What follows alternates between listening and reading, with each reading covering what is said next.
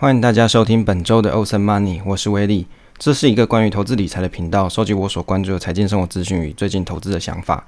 如果你跟我一样喜欢关于投资理财相关的主题，可以听听看我的看法，也许会有相同的心得或体悟。喜欢分享的内容的话，可以订阅这个频道与 FB 专业，那文章有发布就会收到通知。那我们赖社群中有许多专业朋友可以一起讨论。目前节目呢是一周更新一次，通常是礼拜五或是礼拜六上传。我的学习就是我的分享。每天上班好忙，没有时间研究投资吗？分享有稳健的投资态度，白话的方式分享价值投资观点或指数化投资经验。空档处会分享喜欢的歌曲、影集或是资讯推广。如果你喜欢这个节目的话，可以在 Apple Podcast 帮我推个五星鸡血，让更多人可以发现这个节目。那如果你听完有任何的问题的话，可以在社群上提问，或是 FB 的私讯留言。现在时间是二零二零年十二月三十一号。下午的六点五十分，今天的内容第一个题目是《FIRE 理财族》一书的心得上，怎样才能财务自由？FIRE 你老板。第二个题目是存股配息试算表心得。那首先啊，开场闲聊一下生活。今天是跨年的日子啊，不过各县市应该疫情的关系，大部分都取消了这个跨年活动，可能还有少部分的城市还有啦。那不知道你各位是怎么去规划这个跨年活动？以往我记得的跨年哦，通常都是比如说在加班呐，不然我就是提前放假，可能就回南部去了。那今年比较特别，是留在桃园这边，那可能就是录节目啊，或是看我喜欢的影集之类的。好，那最近呢，老婆跟我分享了一个故事，她说她最近在出门的时候，刚好看到了一个小朋友。这个小朋友呢，因为他太调皮了，那他他爸爸呢就骂这个小朋友，就说你是妈宝。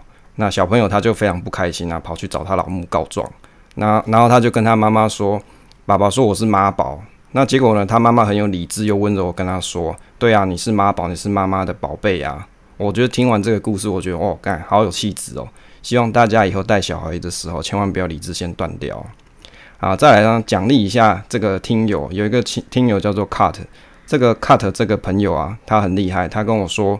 啊、呃，他在社群上面跟我讲说，他把所有我的节目都听完了，那所以要奖励一下，因为我其实从五月录到现在，现在已经十二月了嘛。事实上，这个节目的内容应该有三十多集，三十五还三十六集左右。那如果你你要把它全部听完的话，等于是你一天要听三集，那这样要听十几天，然后一天要三个小时。我觉得这个真的是蛮厉害，所以给他一下鼓励啊。那希望听了这个内容对你真的是有所帮助。那再来呢，就是有一个朋友在 FB 上就是留言跟我说，这个这个朋友叫做潘保安，好，那他说听了这个东哥的心法，说东哥是偏向风险爱好者，啊，喜欢新创事业，那喜欢这种超额报报酬啊，突然觉得他觉得东哥很适合当女版巴菲特操盘 ETF 啊，这个他就希望说我可以改天去读一下关于 ARK 相关的这个 ETF 的资料。那跟大家做学，这个我大概会排时间啦。ARK 的新闻其实你会发现，像中国那边的这个 YouTube 啊，或是他们的这个频道，很多人都在介绍阿科。那甚至像你去听像 Mula 啊，或是股癌，他们都会讲阿科。所以为什么没有在第一时间这个新闻正夯的时候就在研究？其实不是，是因为我知道大家都在讨论这个，而且最近 ARK 不是股价又跌下来，那可能也有很多人会觉得这个回跌修正很惊吓嘛。那我其实觉得这种主动 ETF 它也没什么不好。如果你你投资的部位不是很大的话，你就不妨放心的给它投资下去。好，当然你的主要你还是要有核心持股啦，不能说全部都压在 ARK 上面了。那关于 ARK 相关的这个讨论的话，我可能会再排个时间，再好好的研究一下，再跟大家介绍。那今天我们的题目呢是 FIRE 理财族一书心得，怎样才能财务自由？FIRE 你老板哦，这本书啊很适合对于金钱感到困扰的朋友阅读。好，了解、放下、接受，才能开始计划、执行，然后达成。这本书啊，分成上下两部分做读书心得分享。那我就看到的感触跟重点分享啊。那这个精彩内容啊，大家可以去找这本书来看。那为什么要读这本书？这本书其实是朋友推荐我看的书。那我在这个图书馆排队等候了大概四个人吧，就桃园的图书馆。那应该排了好几个月才拿到手，看起来是很抢手的书籍啊。因为预计是一月多要归还了，所以我先看了一下这个书。那朋友跟我说，他的计划是四十多岁退休，推荐我看这本书《FIRE 理财族》。我自己是觉得说啊，怎么会这么年轻，三十多岁就想要开始想退休这件事情呢？一边听广播啊，或是看文章的你，你打算几岁退休呢？退休这个名词啊，照字面看起来就是退下职场，好好休息的概念。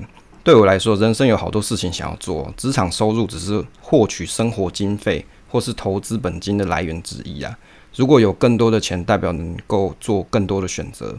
退休对我来说，其实不是真的退下不做事情，而是退出本来的职场，转换去做喜欢的内容，又或者是说换取更多的时间做自己想做的事情。那到底是什么我想要做的事情哦？这书里面有一个练习题啊，还蛮有趣的。他是说，请你列出十件使你感到快乐的十件事。那我觉得这练习题蛮有趣的，我也列一下我的想法哦。哪十件事情哦？第一个是听摇滚歌曲嘛，就是比如说像我写稿子的时候，我就蛮喜欢听这种摇滚歌曲，或者睡觉前也听一下好了。第二个就是去看 Live House，那 Live House 大部分是像日本的团体从日本飞来嘛，那在台北啊，比如说在 Legacy 啊这些场地，他会举办 Live House，那我觉得去看 Live House 也是蛮棒的体验人生的一种感受啊。第三个就是去陌生城市旅游，就是可能就是我没去过的，就像今年我去台南去玩了一下。因为台南事实上我也是蛮陌生，那我觉得陌生的城市，你可能就会在转角看到猫啊之类的，或是喝到一杯很好喝的咖啡之类的，就会觉得很开心。第四个呢，就是看剧啦，就是看一些比较喜欢的题材，像 Netflix 上面最近也有不错的一些题目啊，一些电影可以看。那看剧啊，或是看韩剧，我也觉得不错，蛮舒压的。第五个是，比如说整理投资理财文章，就是我自己会写一些文章。那我觉得把自己的想法归纳总结起来是一件快乐的事情。那第六个呢，就是录 Podcast，然后跟听众互动。那能够跟听众互动啊，会让我在做 Podcast 这方面会比较有动力。那而且会觉得好像真的是跟很多人在交往的感觉一样。那第七个就看有趣的书啊，就是我有兴趣的，不过大部分都是投资理财的书居多啦。那再来是第八个是。做人类观察家，就比如说像经营社群啊，那我觉得认识新的朋友就像读一本书很有趣。第九个就是跟家人一起吃好吃的东西，通常是家人喜欢吃的哈，就是反正他喜欢吃，我就觉得很好吃。第十个就是写我自己喜欢的 VBA 程式，那我觉得写程式这种东西，说实在就是把自己的想法具体实现出来，那一定会有很多 bug 嘛，那就去解 bug。那解 bug 就好像是解谜题那种概念，那解完之后就会有一种成就感。那我觉得写自己喜欢的东西是蛮有趣的一件事情。那我跟我老婆讲了我感到快乐的十件事，她说我明明就有一件事也很快乐，这件事却没有提到，好吧？其实这个答案就是跟她一起生活就很快乐啦。那我觉得这就是我的快乐十件事情。那我就是问了一下听友，让他感到快乐的事情啊，像我们听友小鹿，我也问他一下，他有七个快乐的事情，还不到十个。他说第一个是工作上学了不同新东西，觉得很快乐。第二个就是身体还很健康，这个才二十几岁，一定很健康的啦。那第三个是跟好朋友定时聚餐聊天，那我觉得跟好朋友一起吃饭的确是蛮开心的事情。那第四个就是他学习了一些投资理财观念，那这个不错啊，对人生很有帮助。第五个是自己完成了很多一个人可以做的事情，比如说像旅游啊，或是看电影这些。第六个是买漂亮的衣服，好，这个买漂亮衣服不错啦，对，就穿着就很开心嘛。第七个是看了。好书，诶、就跟我一样喜欢看书。那另外问了一个朋友心仪，她也有个十个快乐的事情。那当然，因为她也是二十几岁的女生了。那她十件快乐事情是：第一个，喜欢的男生可以喜欢我。哦，这个人生有许多感情问题，就是你喜欢的人不一定喜欢你，你不喜欢的人偏偏他就喜欢你，这通常都会有这种问题。啊，第二个就是赶快有一百个会交易的客户，因为他是做营业员嘛，所以他蛮希望有很多客户。那第三个是一个月业绩一亿，那第四个是每个月都卖三份保险。诶、奇怪，这些东西都跟工作有关。那第五个是证照赶快考过，第六个是一个月存下两万。诶、欸，我觉得存下两万的确也是可以快乐的一件事。第七个是可以毕业哦，因为他现在才大四还没毕业，那毕业可能是当下他觉得会快乐的事情。第八个是学会有效率的投资，那他可能是在讲关于投资的效率啦，就是你的时那个金钱的成本、时间成本。第九个是气质谈吐符合大家要求，我觉得这一点是有点困难啦，因为你要活得像别人心目中的你，这的确是很难的一件事。第十个是做个善良的人，我觉得做善良的人这件事情还比较容易达成哦。好，这样听了我的跟其他的朋友快乐时间是，大家听完这一段的话，你也可以去想一下你在人生中有哪些事情会让你感到快乐。我相信这个才是生活核心的本质哦。这个 FIRE 是什么？FIRE 其实它是叫做 Financial Independence Retire Early，就是财务自由提早退休的运动，就是致力于过着积极节省以及低成本投资的人生，以掌握自己的财务，买回最珍贵的时间资源啊，拥有充足的这个被动收入，不需要工作也可以有这个支出可以去，你可以有钱可以去做支出开销啦。那这个通常啊，往往会有很多人会把它跟极简主义生活混在一起去思考。那极简主义啊，其实它是一种简单的生活方式，是什么意思？就是将生命中啊生活周遭一切多余的物品舍弃，也就是做到断舍离，只留下生活中最重要的必需物品，只保留真的珍惜在乎的东西，同时也是避免掉不必要的麻烦跟浪费啊。当然，如果你要扩大解释的话，也可以套用在对于人际生活上的断舍离哦，就是人际关系面对嘛，就是很麻烦嘛，所以人际关系也可以套用断舍离啦。那当然，这个极简主义啊，用到生活中就是不让心智被这个物质欲望迷惑，让生活中有更多的空间，可以让心灵平静，可以重新发现本来在身边的一切人事物的美好。然后啊，因为少去了很多抉择物品的这个时间，可以节省时间，获得很多自由啦。好，这个是我自己认定的啊，就是我看了这相关的研究，我我我归纳出来的结论。那这个极简生活跟 FIRE 不同之处是在什么地方啊？FIRE 的本意其实是透过减少支出，然后透过完整的财务规划来达到金融工具的被动收入，可以去支付日常的生活开销，用来换取时间不用被工作而绑住生命啊，绑住你的生命，跟这个极简主义的本质其实不太一样。极简主义啊，它是让生命中只留下美好的事物，而美好不用太多，只有稀少而珍惜的人事物才是生命中的宝啊，进而心灵生活上得到满足，少去很多人生的烦恼。当然，从物质这个层面来看，好像都是省钱，减少购买物品支出。但是，FIRE 讲求的是这个财务规划，好换取人生可以做自己的时间。可是呢，这个极简主义是追求心灵上的富足。简单就是全部，一切的圆满了，并没有提到说一定要做财务规划，达到财务自由。这是我简单对于这两者的认知啊，很像，但是有所不同。在某一集啊，M 观点的 Mula 的 Podcast 里面，我有听到他提到关于 FIRE 这个相关题材啊，好相关的议题，他是比较喜欢啊增加财源，而不是尽量降低自己的支出。其实这也是一个很棒的论点。如果你要维持好的生活品质，未必是要透过不断的节俭来达成啊，透过增加裁员，的确也是一个更好的方法。当然，最好的方法达到快速的 FIRE 的方式是两者并行，就是一边降低支出或或者是最低限度的生活品质生活，那另一方面呢，就去追求更高的财务收入收入来源啊。当然，想必这个过程绝对是不轻松，那原则上就是一个反人性的做法。这就让我想到以前啊，有人提到为什么台湾的移工每个人都拿很棒的手机。在以前，像 Nokia 很红的那个儿时年代，就是我读高中的那个时代，在中立的街头，哦，放眼望去，移工都是拿很棒的当时的哦很棒的 Nokia 手机。在我还是高中生的眼光里边啊，我会觉得为什么他们可以买得起这些手机啊？对于收入本来就不高的一族来说啊，更容易喜欢吃眼前的棉花糖，而不是考虑到未来的财务自由。这基本上是一个心理状态。好，因为当下的收入如果不稳定啊，或是你收入很低的时候。人很容易会对未来感到迷茫跟绝望，反而只能做到享受当下、珍惜当下的物质生活。自然，这样子的心理状态就很难达到 FIRE 一族。收入很好很少的人就应该绝望吗？其实不能轻易放弃啊！追求这个 FIRE 的理想，虽然这个 FIRE 也许是发生在六十岁或是六十五岁，但是至少在人生的下半场还是有机会可以实现，不用到老做到死的一个情况。那如何去实现这个目的，就要透过你年轻的财务规划，好，年轻时候的财务规划，先设定好目标，再具体的把这个目标按部就班的实现啊。最基本的核心问题是在于要去搞清楚自己的基本生活支出开销，才有机会去检视，好，去检视这个生活的这个支出状况，进而将不必要或是不必须的支出项目尽量的减少。同时啊，明白人生就是一连串不断的选择过程。选择是一种艺术，也是一种技巧。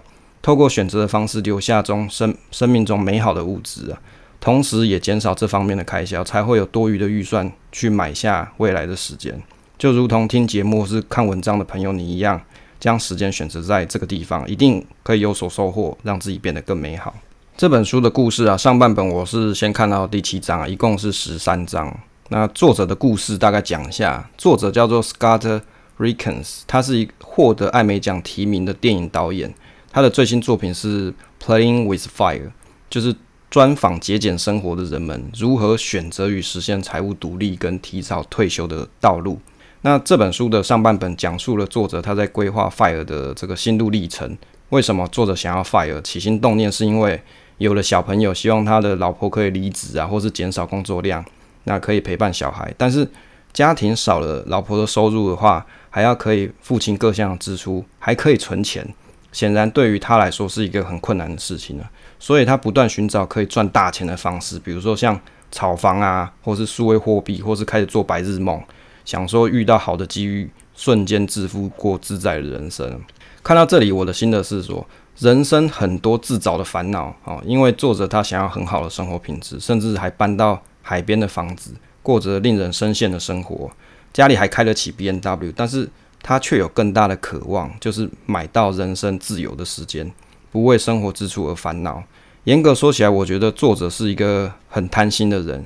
FIRE 这件事本来就不容易做到，他们夫妻年收入很高，理论上透过适当的投资理财规划。应该有机会减少工作量才对，但是却想要快速实现 FIRE 这个目的，开始努力追求财务自由，节省各项不必要的开销。那他们有去透过这个退休计算机去计算出存款率以及退休年纪的这个比例。事实上，与其说他的目标是要达成 FIRE 这件事，不如说他是在检视自己的家庭生活，透过了解家庭财务支出的内容，保留真正必须项目，然后把这个钱留在未来。那家庭的价值观不同哦，要怎么协调？这个叫做由奢入俭难呐。哦，因为故事里面这个作者跟他老婆因为这个价值观念上有所差异。那作者跟说他在跟他老婆关系中啊，他是一直比较节俭节俭的人啦。啊，这个我是打一个问号，因为这书是他写的嘛，所以他说他比较节俭呐。那因为他是海军军官的儿子哦，美国中西部的社区叫做勤俭持家的风格啦，啊，好像台湾的客家人一样。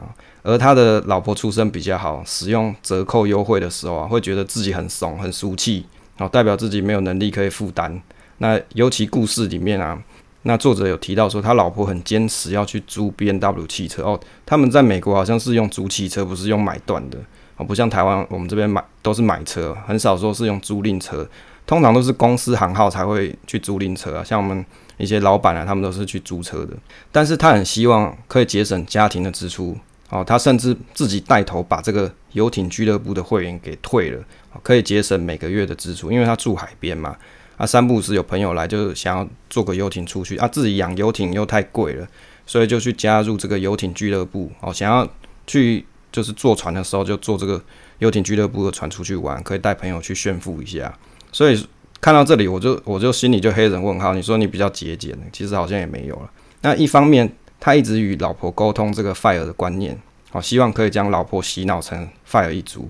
但是这个过程很痛苦，等于就是剥夺老婆享受奢华生活的体验。而事实上，他老婆赚的钱还比他多嘞，因此要指导他老婆如何花钱啊，格外的困难。这个心得是，当家庭的两个人啊，价值观念出现分歧的时候，如何回到同一个频段上？这个问题啊，我认为是非常难解的一个题目，因为一方。哦，就是比如说老公这边想要节俭啊，但是比如说他老婆想要享受物质生活，就好像一个这个双轨列车不在同一条轨道上。这个在感情的关系中啊，如果你要勉强对方接受自己的想法跟观念，无疑是一种找麻烦的举动啊。但是因为作者他对这个 FIRE 这件事情非常执着，但是又怕吵架，又希望他老婆可以接受 FIRE 的观念，希望他老婆了解 FIRE 是一种方式，可以让家庭不再穷忙，可以减轻压力。那再度拥有人生的选择权，不再为财务感到困扰。他的做法是透过退休计算机试算出家庭的存款率以及退休年龄的关系。在存款率十六 percent 的时候，他算一算大概是三十四年后退休。那存款率五十八趴的时候是十一年后退休。这个退休计算机是依据目前的收入，再减去啊目前年度的开销去算出存款率，再计算出得要工作多少年才有足够金额可以 cover 一年的生活开销啊。但是这个作者提到的这个计算都是用五趴的投资报酬率来算，而且假定有四 percent 的提领率。这个一趴呢，就是差额是作为缓冲，比如说当做这个通膨去计算。那他提到这个研究里面啊，就是三一大学这里面的研究提到说三三十年来的预测，九十趴 percent 的时间内，这个四趴提领率都可以行得通。当然，他很害怕成为啊，当然如果你很害怕成为这两趴不行的人怎么办呢？最简单的方式就是你把提领率下降啊，而且你还是可以持续工作来度过，比如说像股市下跌的情况。中场休息一下，那介绍一下最近在听的一个乐团，叫做 Dream on Dreamer，是一个来自澳大利亚维多利亚墨尔本的澳大利亚人。那他是一个金属乐队，成立于二零零九年。那他们的曲风呢是金属啊跟铁汉啊铁杆的风格演奏。那我自己是觉得这个是金属中带有抒情的成分在啦。好歌就好像品尝美酒嘛，有多重层次不同感受，值得细细品尝啊。不过呢，他们在二零二零年的时候，就是在社交媒体上面宣布，那他们在一起十一年后分道扬镳了。那指出说需要关注自己的生活。那我觉得其实很多摇滚乐团都是这样，就是就是早年成立的，诶、红了十几年之后，就突然就说大家不干了，撒由那拉。那可能在过了几年之后，大家缺钱了之后啊，又会再度再合在一起做演唱会了。所以应该是不用担心啦。那我是觉得里面有一首歌不错，叫做《Don't Lose Your Heart》这一首歌，好，那分享给大家，那会贴在这个资讯栏位。那我觉得它歌词不错，大概念一段给大家听一下。Are you lost somehow, drowning in the crowd? Are you on your own again, right back at the start? Kid, don't lose your heart until you are where you want to be。好，中文大概就是说，你迷失在人群中了吗？你又能又只能孤军奋战了吗？那回到原点哦，孩子，不要迷失自我，直到你达成梦想为止。Sometimes I take another breath, another step to embrace what I have. Then I stare at you, staring back, and I know that I'm not dead. It takes a voice to make a change. It takes courage to not be the same. If the world's silent today, I make sure to scream my name. 那中文大概就是说。有时候我会换一个想法，用另外一种方式去拥抱我所拥有的哦，我才是生活啦。那我会盯着你看，你也会盯着我看。那大家知道说，诶、其实我还活着。那有一个声音要我去改变，我需要勇气去变得不一样。如果今天人们选择了沉默，那我保证会让大家听到我的声音啊，就是我的存在。好，下一段，Don't lose your heart. There are pains in the life. It won't be easy. Don't lose your heart. Part of being accepted. Is to accept yourself，好，就是你不要迷失自我啦。好，那生命中啊，本来就是充满着这个痛苦，好，不简不简单啊，不要迷失自我，自我想要别人认同你之前啊，你要先认同你自己。Don't lose your heart. It's the pulse that beats and your voice that speaks. 好，Don't lose your heart.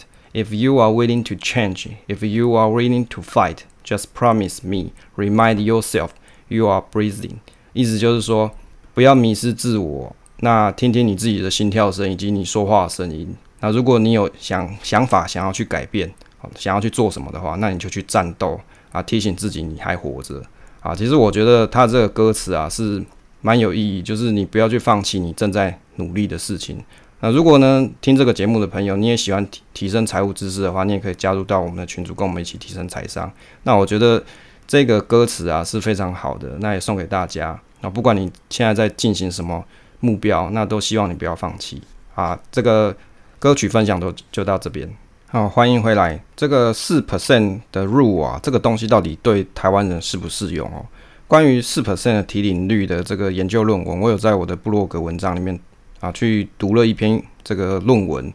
那有兴趣的朋友可以去参考一下，它叫做退休投资组合中的持续提款率。那在这个《投资金率》这本书里面有去提到三一大学这个三位学者提提出关于这个退休金提领的策略，也就是从这个退休组合中每年提提领四 percent 的入额。这个退休的讨论跟分析啦，好，这篇论文大概是在讲这个。那是以美国过去从一九二六年到一九九七年的时间区间，以美股啊、美国公司债以及美国政府的短债去搭配，那做统计。然后去评估投资组合中每年可以提领多少 percent 啊，作为退休金。那还有这个投资组合的成功性。当然，这个时空背景跟台股是不太一样的。但是如果你要以，投资美股作为退休资产配置策略的人，倒是可以参考了。当然，台股的这个历史啊，相对于美国来说是短了非常多。如果国内的学者可以类似三一大学的研究方式，透过研究国内股市发展的状况来计算出合适的退休贴现率，也是不错。那也也可以把这个通膨啊跟股市的成长幅度把它考虑进来。所以啊，这个四 percent 其实不是绝对的，也不是随便拿来就乱套用。如果你是投资美股作为退休的人，可能会比较有参考意义啊。如果你放台股，就不一定是这个样子。那我觉得作者啊，哦，有一段话写得不错，就这本书的作者他说，FIRE 不是根深蒂固的极端方式，仅仅是用来努力追寻财务独立的手段，而要怎样子的速度达成啊？沿途需要做怎样子的选择，全看是你自己啊。当然，他最后他老婆有逐渐接受这个 FIRE 的观念呢，但是还是不想放弃开这个 B N W 啊。看到这一段我就快笑死，到底是有多爱 BMW 这台车？享受精品人生的事物不是很棒吗？作者一开始对于这个 FIRE 的相关文章，其实他不是很热衷。到底是什么改变了他的想法？常看到他，我当我看到他这个退休计算机的数字之后啊，他转念了哦，就是他在书里面算这个退休计算机这个数字啊、哦，他提到这边的时候，他说因为看了这个他转念了，如果他继续这样子享受人生啊，下半辈子还要不停的工作。因此，最后他就用了这个退休计算机去说服了他老婆。那这书里面呢，我看了一段，他说为了 FIRE 感到忧郁啊，我觉得为了 FIRE 感到忧郁，这样到底是对还是不对啊？书里面有一段描述，我觉得挺有感触的。他提到说，他在这个圣地亚哥市区的某间人潮拥挤的啤酒内，他的岳母坐在他对面，他开始哭哦，开始哭泣。他提到说，他觉得很不快乐呢。虽然他有一个美满的家庭，还有一个日益成长的这个公司哦，在里面当高官啦，但是他觉得他被困住了，因为他的工作挽救了他的生活，因为赚很多钱嘛，就是生活支出开销可以可以 cover，但是他也因为这样子被这个工作而困住啊。你各位是不是也觉得你被工作困住了呢？他想要回归这个简朴的生活，压力比较小哦，而且还想要做一部这个 FIRE 的相关的这个纪录片。他的岳母就跟他讲说。啊，你想要做，那你还在等什么？哦，要做就去做嘛。我觉得这一段很有趣啊，因为他想要为了 FIRE 而感到忧郁，这到底是什么样子的心境？为了在未来的某一天可以不用为了财务烦恼，而觉得当下被这个工作给困住，而自己有想要做的事情却不敢去做了。哦，我觉得他就是忧郁在这里。当然，这个书到后面啊，作者他真的还开始透过旅游的方式去做了这个纪录片的拍摄。那我觉得啊，FIRE 的规划是一件好事情啊，但是不应该为了这个感到忧郁，因为人生有太多变化，不可能总是按照计划进行啊，你只能去定一个大方向。我发是，我发自内心的认为哈，事实上其实作者家庭收入他的状况没有很差啦，他会感到忧郁的问题是在于说，要由奢入俭的心境很难以调适，同时还要面对他老婆的反对声浪啊，哦，就老婆的反对最麻烦了，再来就是遇到工作上的疲惫。工作的确是消磨人意志跟时间的地方，所以我认为他的忧郁啊，事实上他是需要一段时间的休息就会好了，不是 FIRE 让他忧郁，而是他的工作让他耗费心力，又想要摆脱这样的生活，这个才是关键的原因啊。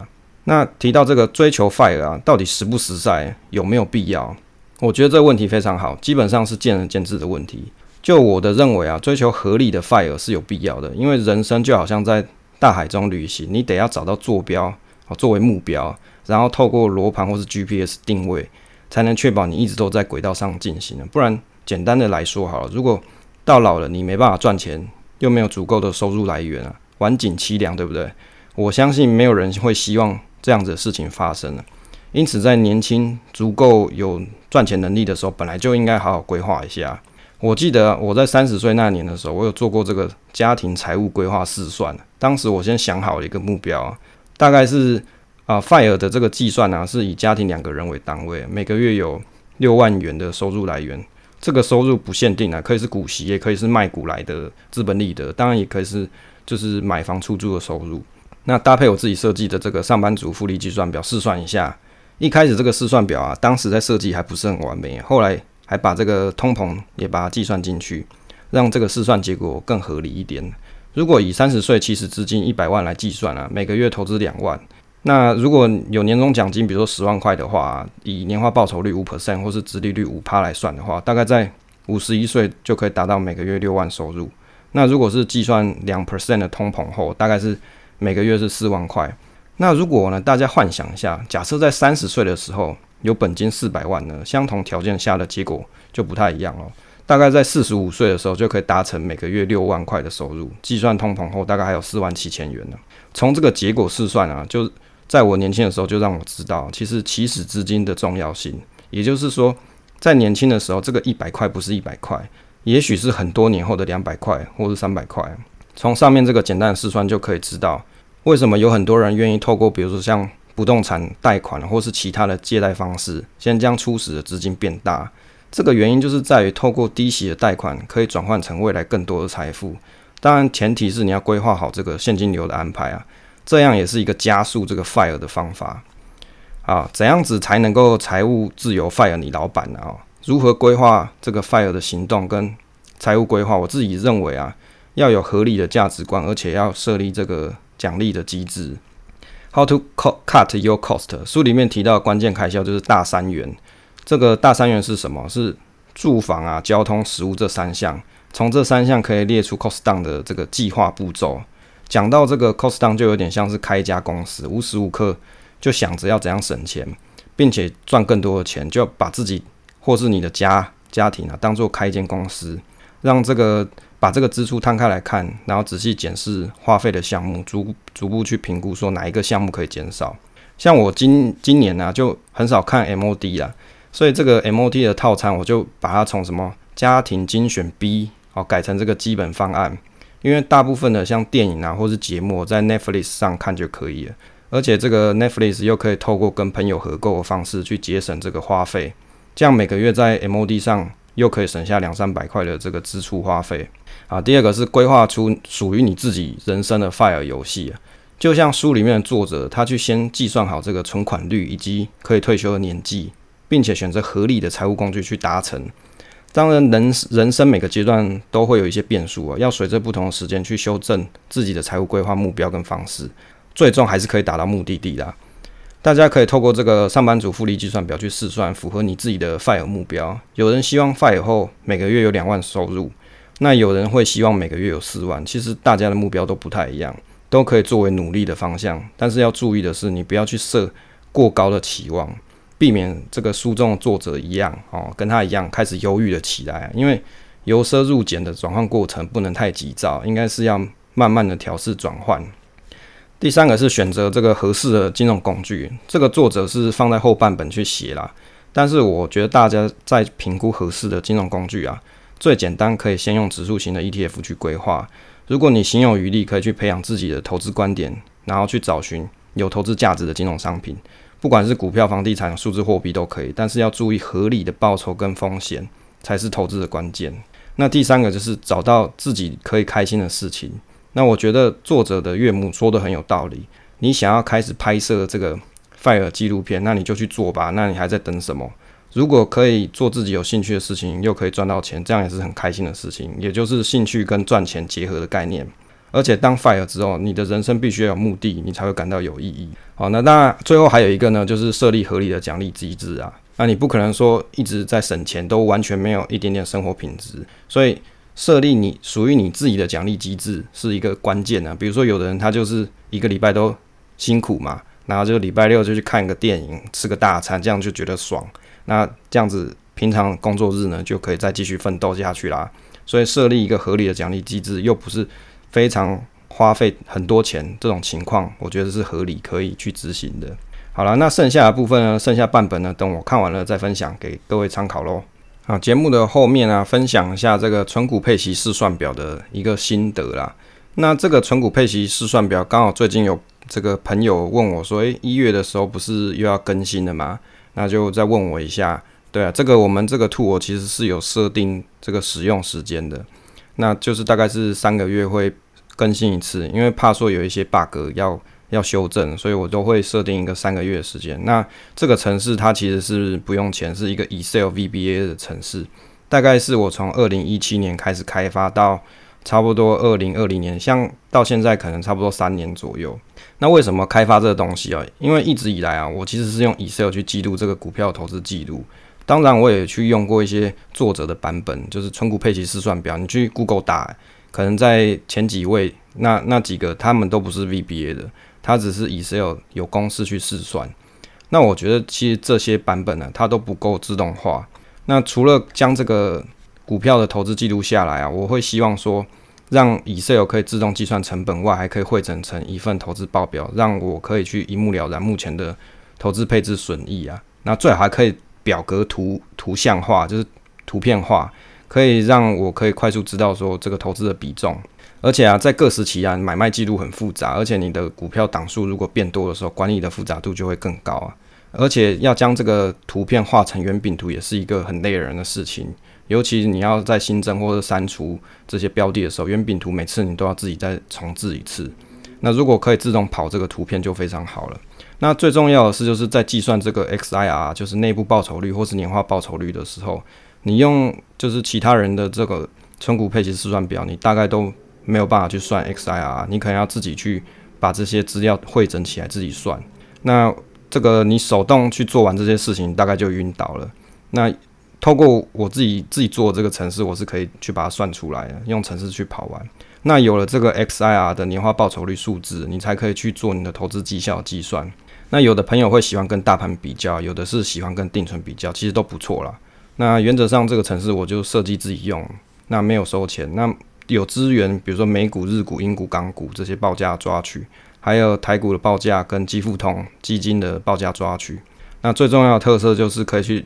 把每年的配息记录啊，去算出你的存股成本，那以及年化报酬率，那绘制出投资比重的圆饼图跟累计报酬率曲线，那而且还可以去抓取就是配股配息的这些资讯。好，讲了一下这这个工具的内容啦，那我自己用了三年的时间，我是觉得其实透过这个东西，比起我用券商它里面自己去调整成本啊，我可以更直觉了解我到底投资的状况。所以这个城市如果还可以继续每天下去，我应该还是会继续用下去啦。那如果你还没有用过朋友，你也可以到我的部落格上面去看，那就是去打存股配息试算表，那你就可以找到这个城市。那如果你已经是使用过的朋友的话，那你就等一月份，那我会再更新一版新的出来，那这边给大家做参考。结尾的部分哦，谢谢大家收听这期的节目，希望对大家有所帮助。那可以去订阅支持这个频道跟留言。分享总是单纯的快乐，期待下次再见。